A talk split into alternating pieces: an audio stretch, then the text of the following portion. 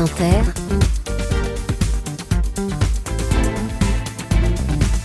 le 7-10. Et Léa, ce matin vous recevez un acteur. Bonjour Gilles Lelouch. Bonjour. Merci d'être avec nous ce matin. Si vous partiez sur une île déserte et que vous n'aviez le droit d'emmener qu'une seule personne et un seul livre, vous emmèneriez qui? Vous emmèneriez quoi? Ah oui, on attaque comme ça, bille en tête. Eh ben ok, oui. très bien.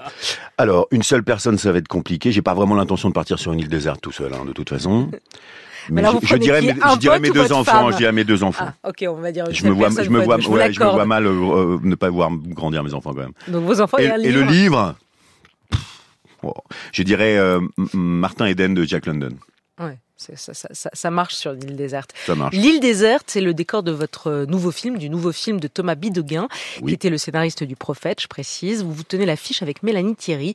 Le film s'appelle Soudain seul. C'est, il sort le 6 décembre prochain. C'est un film adapté du roman de la navigatrice Isabelle Autissier. C'est un huis clos haletant dans des paysages splendides. Le pitch est simple. Un couple, Ben et Laura, fait un tour du monde en solitaire à la voile.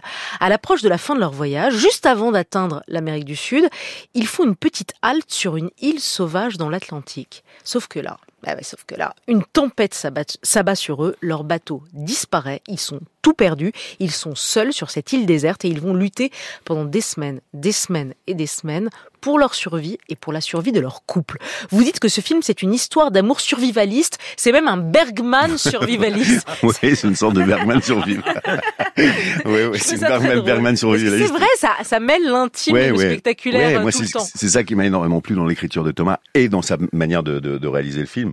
Je pense que c'est un grand amateur de, de western, pour pas citer John Ford par exemple, mais oui, c'est quelqu'un qui adore parler de l'intime et, et aussi jongler avec le spectaculaire. Donc on a comme ça une espèce de chaud-froid permanent dans le film.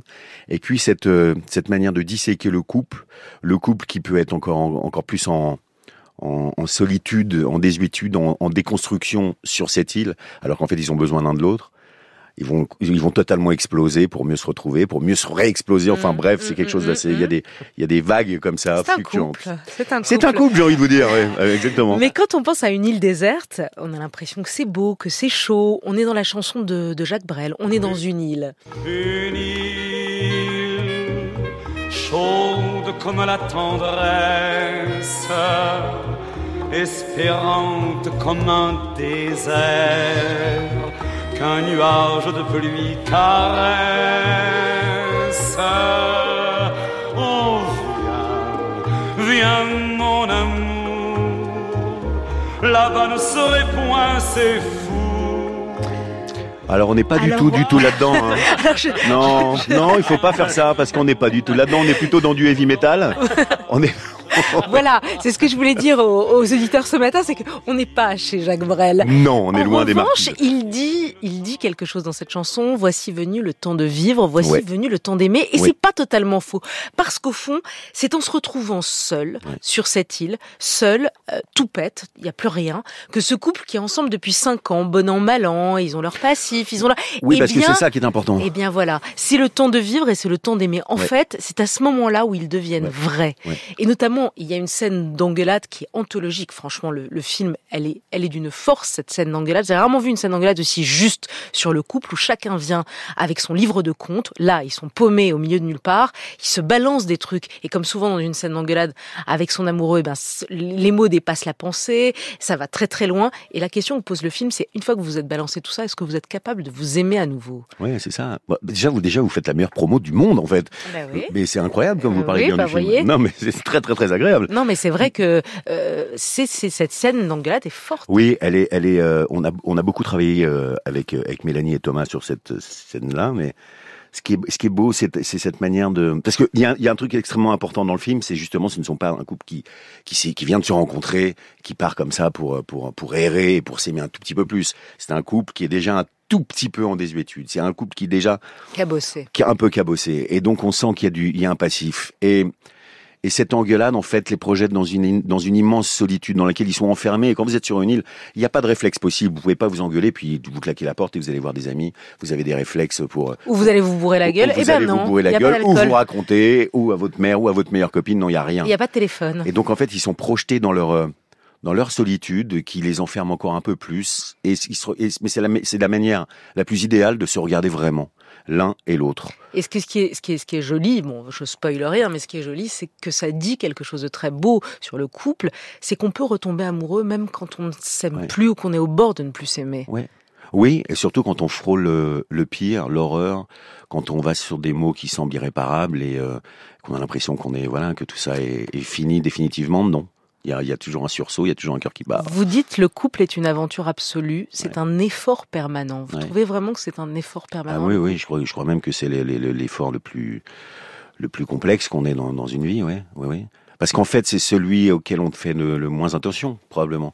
On est très attentif de sa famille, on est très attentif de ses proches, de ses copains, de ses amis, de sa vie professionnelle, avec ses enfants, mais avec son conjoint, sa conjointe c'est probablement l'endroit où on est le plus, je sais pas, en, en laisser aller, en lâcher prise. C'est le couple qui trinque souvent. Oui, et puis en plus on a ce prétexte de se dire, ah oui, mais on est capable de tout se dire, on doit pouvoir s'épauler, et puis c'est une partenaire ou un partenaire. Oui, mais un partenaire, c'est aussi quelqu'un qu'on doit faire rêver, fantasmer. Euh, ça doit rester aussi quelque chose de d'absolument sexy. L'aventure, c'est sexy. Quand c'est plus une aventure, alors on est dans le quotidien. Hmm. Et ce qui est fort dans le film, c'est que c'est un mélange du sexy de l'aventure et du quotidien. Et de la euh, et de la violence intrinsèque du couple, de la violence intrinsèque de cette nature hostile qui les entoure. Mais la, mais, mais l'hostilité la plus fondamentale, c'est pas ce qui les entoure, c'est ce qu'ils ont au fond d'eux-mêmes. Ouais. Le, le, vous parlez de la nature. on est plongé dans des paysages d'une beauté, d'une beauté à couper le souffle. Moi, la première chose que j'ai faite, c'est que j'ai voulu savoir où est-ce que vous aviez tourné. Vous avez tourné en Islande, dans ce paysage désolé, mélancolique, euh, minéral, euh, hostile aussi, évidemment. Euh, et là, vous dites, vous aviez déclaré à un blogueur en 2019. Je savais, je sais pas si vous saviez à ce moment-là que vous alliez faire ce film-là. Vous lui aviez dit, euh, je rêve de faire un film tout en extérieur, un film énervé et viscéral dans une nature hostile. C'est fou, hein. Eh c'est ben, fou. Ben oui, oui. Alors là, pour le coup, j'ai été servi en nature hostile. Ouais. C'est magnifique. L'Islande est un, un des plus beaux pays que j'ai vu de ma vie. Mais après, c'est vrai que c'est un pays qui vous rappelle que voilà, l'humain n'a rien à faire là, quoi. C'est-à-dire que c'est d'une, c'est beauté aussi. Euh, voilà, c'est un pays un peu bipolaire, c'est-à-dire qu'il vous, il vous cajole de beauté, de, de, euh, d'endroits paradisiaques, de nature, de mousse millénaire, de d'aurore boréale, et d'un autre côté, tout d'un coup, quand il pleut, c'est des lames de rasoir qui s'abattent sur vos joues, c'est c'est un vent à 200 km heure. Enfin, je veux dire, c'est quelque chose d'assez étonnant, et j'ai adoré l'expérience. Voilà, vous dites, je n'ai pas souffert, j'ai vibré, j'ai vécu. Ah ouais, vraiment. Ouais, ouais, vraiment. Bah déjà, c'est des expériences pour, qui sont qui sont quand même assez inédites dans, dans le paysage euh, cinématographique français. Et puis pour la petite anecdote, je vais vous dire un truc, c'est qu'en fait moi, j'ai entendu, parler de ce film, j'avais ce fantasme de film depuis très longtemps, mm. mais à peu près comme tout le monde, je pense. En tout cas, ce fantasme d'aventure dans l'aventure. Et j'ai entendu parler de ce film parce que ça faisait pas mal de temps qu'il était en gestation. Et en fait, à la base, il devait être fait avec Jacques Guillenot et Vanessa Kirby. Ah. Et oui, donc ils ont répété en Islande avec Thomas Bidguin. Le film était parti avec eux. Et moi, Jake Gyllenhaal et Vanessa Kirby qui jouent dans, dans Napoléon. Dans Napoléon, mm. euh, Jack Gyllenhaal qu'on connaît. Enfin bref. Ouais, on pas besoin de et j'étais fou de jalousie. Je me disais la chance de faire un film comme ça. Et puis pour des raisons X ou Y, je crois que surtout de mésentente sur le sur le script et le personnage. Jack Gyllenhaal voulait en faire un, héros, un GI. Enfin bon, c'était pas exactement l'idée du de Thomas. Et bien, ça nous est retombé dessus à Mélanie Thierry et moi. Donc, la vie est quand même assez bien faite. Vous avez hérité de ce rôle-là. C'est fou, mais, je pensais pas qu'il y aurait un degré de séparation entre Jack et moi, pour être très honnête. Je me voyais, bah je me voyais quand même assez loin. Vous êtes, vous êtes à une main très, très, très, très, loin. Votre personnage est au début sûr de lui, viril, un aventurier qui n'a peur de rien, un peu bourrin, un GI. Il aurait pu, ça devait plaire à Jack Gyllenhaal au début. Mélanie Thierry, elle semble inquiète, manque de confiance en elle au début. Et puis à la fin, au cours du film, ça s'inverse. C'est elle la forte, c'est elle qui s'affirme. Et vous vous montrez plus vulnérable, plus fragile. Ce passage du macho un peu bourrin au fragile et touchant, c'est votre un peu votre parcours, Gilles Lelouch. J'ai trouvé qu'il y avait une métaphore. C'est un peu le résumé de ma vie. C'est le résumé de ma vie. C'est le résumé de l'évolution de votre image, du bon pote un peu macho. Vous vous êtes affirmé, film après film, comme sensible, à fleur de peau, pudique. D'ailleurs, dans tous les portraits que j'ai lus de vous, tous vos proches, quand on leur dit Gilles, Lelouch, Gilles Lelouch en un mot, vous savez ce qu'ils disent? Sensible. C'est vrai? Ouais. Eh ben, écoutez, ça doit être vrai. Non, non, mais euh, probablement. Mais c'est, vous savez, c'est pas, c'est pas, c'est pas évident quand vous commencez ce métier de d'être juste avec euh, avec soi-même. Moi, j'ai la réalisation m'a beaucoup aidé, l'écriture m'a beaucoup aidé, en fait, vraiment. C'est ça, c'est-à-dire que vous dites pendant longtemps, il y a eu un fossé entre l'image que j'avais. Et puis simplement parce que que, vous étiez parce que et puis parce que simplement au début probablement euh, moi j'ai commencé quand même avec des films de marché, pas avec du cinéma d'auteur. Donc on m'a employé pour le physique que j'avais dans des films d'action, souvent dans des choses un petit peu testo te- testoréonées, enfin je sais plus comment dire, enfin bref. Testostéroné. Testo, voilà. Mais euh, oui, donc après il faut il faut il faut trouver les rôles et puis c'est surtout il faut trouver. euh, J'ai trouvé des réalisatrices moi surtout qui m'ont fait beaucoup. Jeannery. Jeannery entre autres, Mélanie Laurent. euh, euh, oui, il y y a- il y a des réalisatrices, mais Jeannery, oui, m'a fait beaucoup beaucoup beaucoup de Vous bien. avez joué dans Pupille et dans ce film magnifique, Je verrai toujours Ouais. vos visages. Euh, on en avait beaucoup parlé l'année dernière. Qu'est-ce que le grand bain que vous avez réalisé, cette histoire de, de, de, de, de, de groupe de mecs euh, nageurs losers, euh, énorme carton. Qu'est-ce que le grand bain a changé dans votre carrière et dans votre vie? Dans ma carrière, ça a changé la perception que les gens avaient de moi, ça c'est sûr, de cette profession probablement. Euh, et puis moi, ça m'a donné beaucoup d'assurance euh, dans le dans l'acceptation de cette sensibilité dont vous parlez, mais surtout dans cette euh, dans le courage de creuser un sillon qui était en fait assez euh, assez nouveau et inédit. Il faut être un tout petit peu euh, valorisé, il faut être euh, il faut être oui, il faut être faut être valorisé dans ses choix. C'est la fidélité à ton choix qui sauve ton choix, on dit.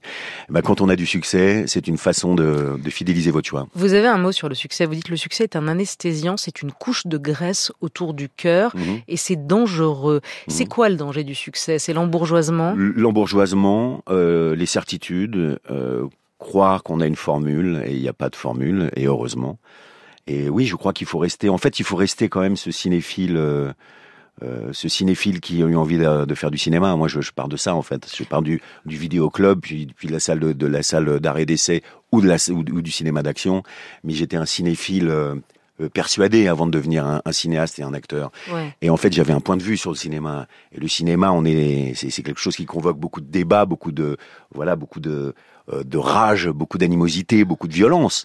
Et pour ça, en fait, il faut aimer le cinéma. Et moi, j'aime les gens qui, malgré le succès, aiment le cinéma. Mais d'une certaine manière, comment on fait? Parce que c'est vrai, je disais, vous- en vous présentant, vous êtes aujourd'hui sans doute l'acteur le plus bankable, même plus que votre pote Jean Dujardin, quasiment. Hein Oh, j'irai pas jusque là, mais bon. ouais, mais quand même. Mais c'est pas, c'est pas une considération qui Non, me. mais c'est comment on lutte contre l'embourgeoisement? Comment on lutte quand ça y est, on y est arrivé? Parce que j'imagine que vous rêviez de ça, non? Quand vous étiez au cours Bien sûr, Florent, bien euh, sûr, bien sûr. euh, en haut de Bien l'affiche, sûr. euh, la gloire, la notoriété, euh, les femmes. J'en attendais pas ça. tant, même, pour être honnête. Ouais. J'en attendais Mais pas alors, tant. comment justement on lutte contre cet embourgeoisement quand on est arrivé? Par le travail. Par le travail. Pas par essayer de, de reproduire un succès en se disant je vais reprendre un scénario qui ressemble à celui d'avant comme ça je vais m'assurer un petit un petit fond de, de, de, de public. Ça c'est sordide en fait. Il faut pas être les économes de sa propre carrière. Il faut quand même euh, avancer et, euh, et être inédit. Et surtout quitte à se quitte à se ramasser il faut il faut tenter des choses nouvelles. Voilà c'est tout. Ce et en fait, le, le travail nous euh, participe à ça. Mais après, moi, je, je, je, je- je dis ça, mais je, je, je prends énormément de plaisir à l'écriture. Je mets beaucoup de temps pour écrire un scénario. Le dernier en date, j'ai mis cinq ans pour le faire. Donc, L'amour pas, est ouf. pas une grosse cadence. L'amour est ouf, c'est ça? L'amour fou. L'amour ouf. L'amour Ah, ouf. L'amour ouf. Pas l'amour est ouf. L'amour ouf. non plus, vous le connaissez pas votre titre. Ça, c'est le grand film de 2024 et on l'attend. C'est un des films les plus attendus avec Gilles Lelouch, réalisateur. L'époque est compliquée pour les artistes, Gilles Lelouch. Leur parole est est scrutée et ils sont Oui. pris dans des injonctions contradictoires. C'est-à-dire quand ils parlent ou prennent position dans une époque qui est particulièrement tendue et tourmentée aujourd'hui, quand ils prennent la parole, ils sont critiqués. Quand ils se taisent, ils sont critiqués. Ouais, mais Et comment vous faites? L'injonction à la réaction est un peu un peu complexe, c'est sûr. Comment je fais? Je fais, euh, j'essaye, j'essaye, euh, dans la mesure du possible, d'être objectif. Voilà, d'être objectif et, et empathique, ni plus ni moins. Donc je réagis à tête froide et de, de manière objective. Je, je, je, je, je, je comprends mal les réactions à chaud de chacun, euh, le- les camps qu'il faudrait éventuellement choisir. Je me refuse de choisir un camp. J'essaie d'être le plus objectif possible. Est-ce que c'est encore possible de Je- refuser bah, de choisir mais un camp aujourd'hui mais je crois qu'on se, on se doit d'être d'être d'être comme ça. Je crois qu'on se doit d'avoir euh, une vision euh, totale, globale, de pas euh, aboyer avec la meute. Y, il y a quelque chose. En fait, moi, ce qui me dérange le plus dans notre époque, c'est cette violence construite par le manque d'empathie, le manque de compassion. Voilà. On peut, euh, on peut avoir un point de vue sur ce qui se passe au Moyen-Orient. On peut avoir un point de vue. On peut se dire que voilà, ce que la politique euh, euh, colonialiste d'Israël est pas normale. On peut, on peut, on peut critiquer le Hamas pour les ignominies qu'ils ont fait le 7 octobre. On se doit d'être objectif en tout lieu.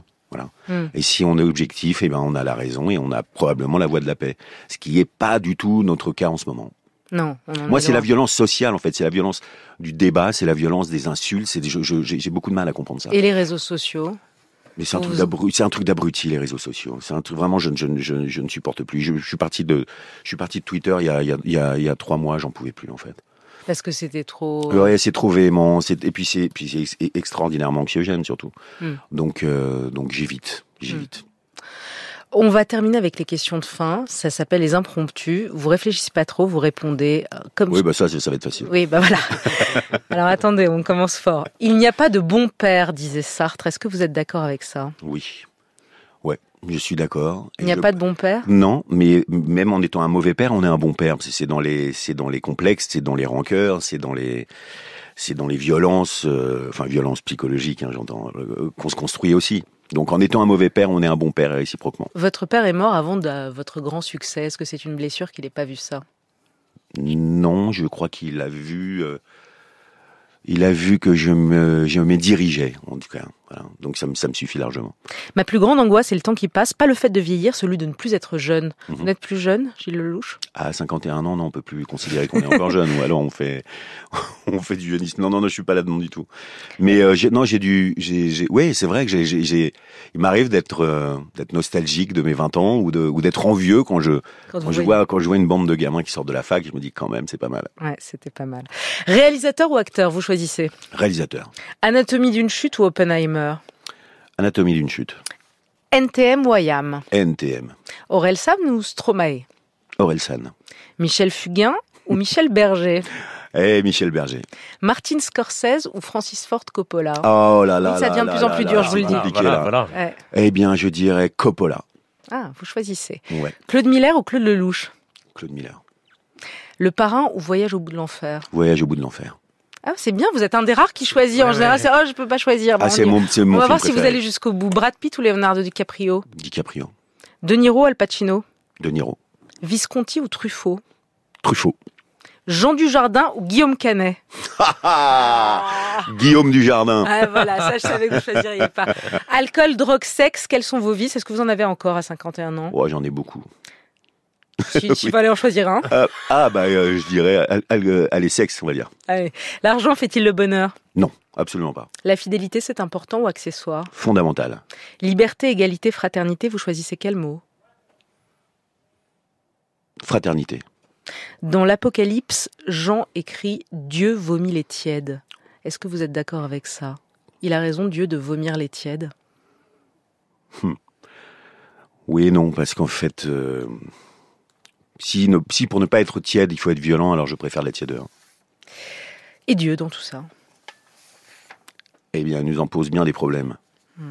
Soudain seul, c'est le titre du nouveau film de Thomas Bidegain qui sort le 6 décembre prochain avec Mélanie Thierry. On peut voyager avec vous, Gilles Lelouch. C'est très réussi et notamment ce que vous dites sur le couple. Merci et belle journée. Merci infiniment de votre accueil.